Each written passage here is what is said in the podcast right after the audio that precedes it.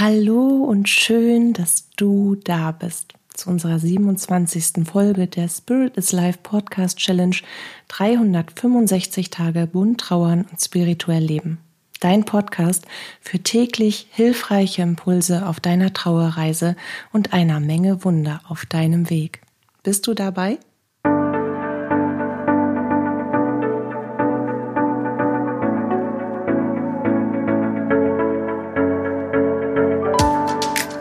Mein Name ist Katja Hüniger und ich begleite dich mit unserer Podcast-Challenge unter dem Hashtag Für immer im Herzen auf deiner persönlichen Trauerreise.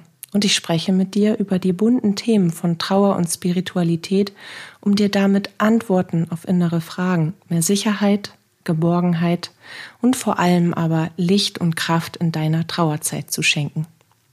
Und heute möchte ich dir einen kurzen Impuls schenken zu einer Frage, die ich logischerweise auch immer wieder gestellt bekomme, wenn ich Menschen dabei helfe, ihre eigene Kommunikation, ihren eigenen Austausch mit ihrem jenseitigen Lieblingsmenschen aufzubauen. Wenn ich ihnen also dabei helfe, selbst in den jenseitigen Kontakt zu ihrem jenseitigen Lieblingsmenschen zu finden, auf welche Art und Weise auch immer. Und ich bekomme eben in, auf diesem Weg dorthin, in der Begleitung der Menschen, häufig die Frage gestellt, wenn sie an einem bestimmten Punkt sind, woran sie denn jetzt erkennen, ob das eine geistige Botschaft gewesen ist oder ob sie sich selbst etwas ausdenken, ob sie sich quasi etwas zurechtspinnen und etwas vormachen. Und diese Frage kommt häufig genau dann, wenn die Botschaften, also nicht die Zeichen, sondern wenn wirklich die geistigen Botschaften, die Impulse, die uns über unsere inneren Sinne erreichen, schon sehr weit fortgeschritten sind. Häufig kommt es dann zu dieser Frage, wenn sie anfangen, die Stimme des jenseitigen Lieblingsmenschen und ihre eigene Stimme im Kopf in einer Art Zwiegespräch zu hören. Das kann es können unvermittelte Impulse sein, das können auch nur einzelne Worte sein. Oder wenn Sie ein starkes Wissen auf einmal in sich spüren, weil Sie eine Frage an Ihren jenseitigen Menschen gestellt haben und die Antwort unvermittelt in Sie hineinrauscht. Oder aber Sie fangen an, Visionen und Bilder zu empfangen. Bilder, die sich wirklich plötzlich vor dem geistigen Auge auftun. Und das ist letztendlich auch die Antwort darauf der Unterschied. Eine geistige Botschaft erkenne ich immer an dem unvermittelten, plötzlichen Auftreten dieser. Eine Konstruktion unserer Vorstellungskraft und unserer Gedankenkraft, die ist langsamer, die ist in einer Form des Aufbaus. Ich kreiere bewusst, unterbewusst mit, was ich da sehen möchte. Und ich wenn du ganz aufmerksam bist, wirst du dich dann dabei auch erwischen. Ich baue mir die Sachen so, wie sie jetzt für mich richtig sind. Das heißt, ich retuschiere auch die Dinge wieder, die ich eigentlich nicht sehen möchte, obwohl sie vielleicht zu einer Botschaft dazugehört haben. Und ich kann dir das anhand eines Beispiels geben. Ähm, welches ich auch, ich glaube, die, die Menschen, die mir, also für die von euch Herzensmenschen, die mir jetzt schon viele, viele, viele Jahre folgen und die, ähm, ja, denen ich auch helfen durfte, ihre eigenen Kontakte aufzubauen, die denken jetzt, oh, die 93. Wiederholung dieser Erfahrung, die Katja erzählt, aber für die, die äh, mich eben noch nicht so gut kennen, ist das jetzt das erste Mal, dass sie das hören, woran ich persönlich ähm, eben auch an einen Widerstand gekommen bin. Und zwar immer wieder bei meinem lieben Papi, der nun auch schon viele, viele Jahre da oben mir zur Seite steht, ähm, war das am Anfang so, trotz des Medium-Daseins bin ich aber einfach eine trauernde Tochter gewesen. Und gerade wenn du so einen Superheldenmenschen hast, der, der dein Herz voller Liebe füllt und wo dann dieser Verlust ein Einstürzen der Welt bedeutet, da geht man mit einer Unsicherheit in den Kontakt und man verliert das Selbstvertrauen. Selbst als Medium ist das so.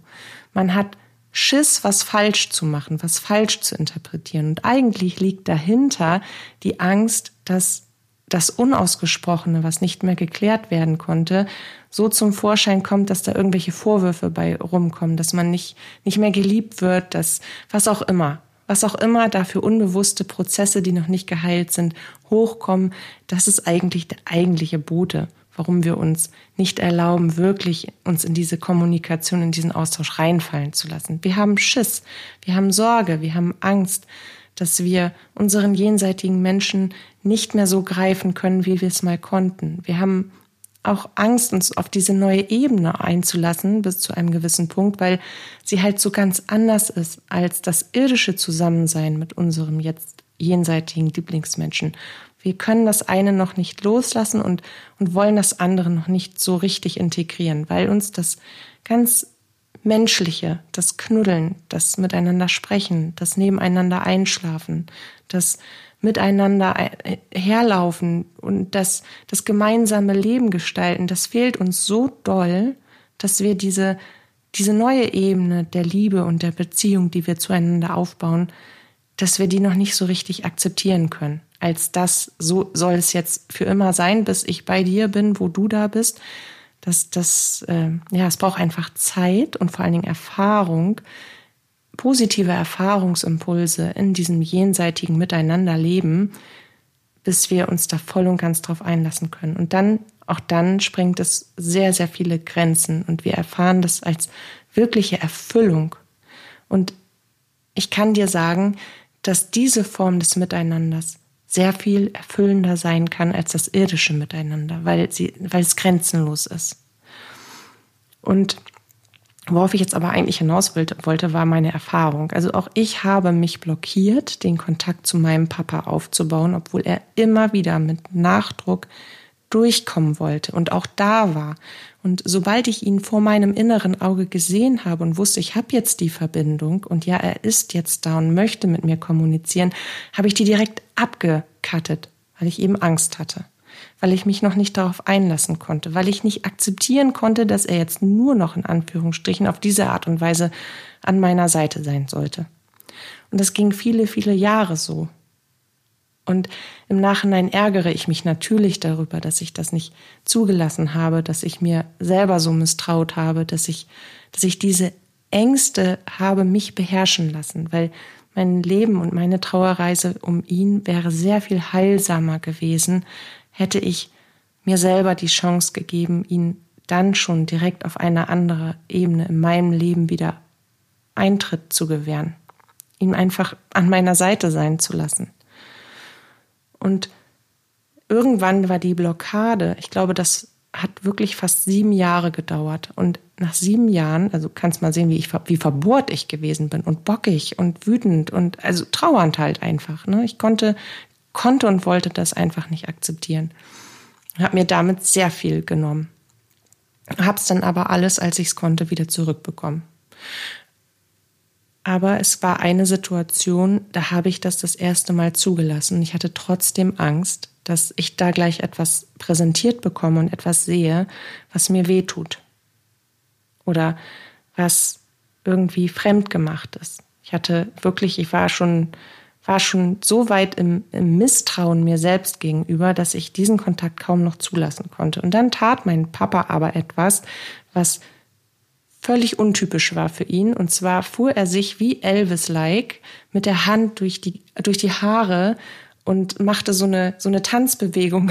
Das hat er nie gemacht. Und genau in diesem Moment wusste ich alles klar. Er musste etwas tun, was ich mir nicht habe einbilden können, woran ich nicht mal im entferntesten gedacht habe. Etwas, was ich überhaupt nicht mit ihm, mit ihm selber in Verbindung gebracht hätte. Und das war so befreiend. Mir purzelten wirklich tausende Steine von der Seele. Und ich habe extrem gelacht und geheult gleichermaßen, weil ich wusste, ja, ich, ich bin ja selber schuld, dass ich das jetzt, dass ich jetzt so lange gelitten habe. Ich hätte das nicht gemusst. Du warst ja die ganze Zeit da und ich habe dich blockiert und dann ging die Schuldgefühlspirale los, warum ich das getan habe und so weiter. Aber Fakt ist, er hat etwas getan, was ich mir nicht hätte einbilden können. Er hat etwas getan, wovor ich niemals hätte Angst haben müssen. Er hat eine Geste geschickt, eine, eine Vision von sich, die nicht aus mir selbst heraus entstanden ist, sondern die er für mich vollbracht hat. Und das ist auch für dich, wenn du in die ersten Visionen findest, in die ersten visuellen Kontakte, die, die aussehen wie ein Gedankenfilm, wie Kopfkino. Die meisten Kontakte gestalten sich über die Zeit hinweg dann in einer Form des inneren Filmes, in einem Austausch. Und wenn du etwas siehst, was dein jenseitiger Lieblingsmensch plötzlich und unvermittelt macht, was du als, das ist aber völlig untypisch für ihn oder für sie, ähm, eine Geste, ein, eine plötzliche Bewegung, ein, ein, ein ganz krasser Kulissenwechsel, was auch immer, etwas völlig Unvermitteltes und für dich Unvorhersehbares. Daran erkennst du, dass du in einem wirklichen Kontakt stehst, weil unser Verstand, selbst unser Unterbewusstsein, ist immer noch zu langsam als unser höheres Selbst und unser seelisches Bewusstsein.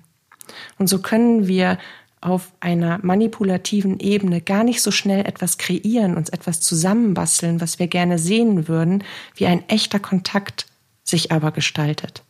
Der ist ganz, ganz, ganz schnell. Du hast keine Einflussnahme darauf. Und man sagt immer, ein Medium ist ein Kanal. Und so fühlt sich das auch an. Es wird einfach etwas zu dir gesandt. Du hast keinen da ist keine Energie von dir darin, da ist keine Manipulation dabei, da ist kein, keine Bewertung dabei. Das kommt alles dann erst im Nachgang, wenn du dieses Bild, wenn du diese Vision, wenn du diesen Impuls empfangen hast. Es trifft vollkommen neutral, vollkommen göttlich in der gesamten universellen Energie in dich, in dich hinein. Und das ist eben der Schlüssel, woran du erkennst, dass du in einem wirklichen Austausch, in einem, in einer richtigen, in einem richtigen Jenseitskontakt bist. Wie kurz oder wie lang auch immer dieser Moment des Kontaktes dauern soll. Oder dauert, andauert, je nachdem, wie geübt du schon bist und wie viel Kraft du eben auch hast. Genau, das ist, wenn du jetzt gerade dabei bist, eben in die in die geistige Kommunikation zu finden oder in den Austausch mit deinem jenseitigen Lieblingsmenschen, der Impuls, den ich dir für diesen deinen Weg heute schenken möchte. Und bitte, bitte, bitte, vertrau dir selbst. Es ist die natürlichste Sprache der Welt. Es ist die Sprache unserer Seele. Wir haben nur verlernt, sie zu benutzen und uns selber zuzuhören. Aber ich glaube da ganz fest an dich, also bleib am Ball und Bitte die geistige Welt um Hilfe, öffne dein Herz und vertrau dir selbst und dann wirst du wahre Wunder auf deinem Weg erfahren. Fühl dich ganz fest umarmt und bis zu unserem baldigen Wiederhören. Ich freue mich auf dich, deine Katja.